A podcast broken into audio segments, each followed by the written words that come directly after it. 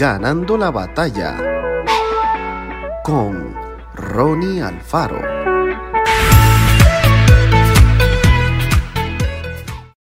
Pero Jesús mismo no se fiaba de ellos porque conocía a todos y no tenía necesidad de que nadie le diese testimonio del hombre, pues él sabía lo que había en el hombre.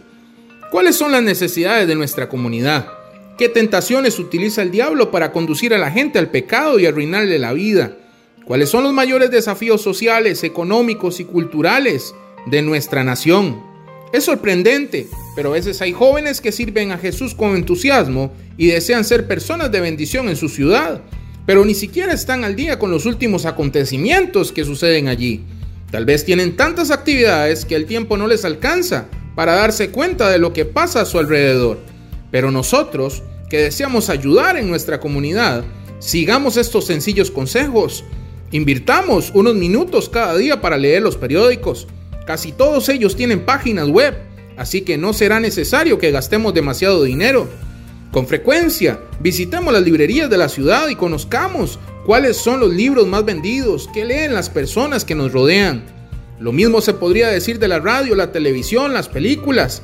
Hay sitios en Internet en donde podremos acceder a estadísticas, encuestas y otras consultas que nos ayudarán a tener un panorama general de lo que ocurre en nuestro país y en nuestra ciudad.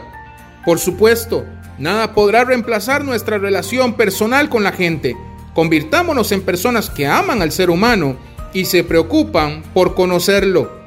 Seres que comparten el amor de Jesús con todas las personas sin hacer distinciones ni discriminar a nadie. Dios tiene planes para nuestra comunidad, así lo afirma la Biblia.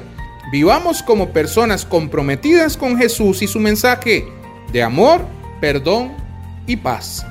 Que Dios te bendiga grandemente. Esto fue Ganando la batalla con Ronnie Alfaro. Y recuerda, síguenos en Spotify y en nuestras redes sociales para ver más.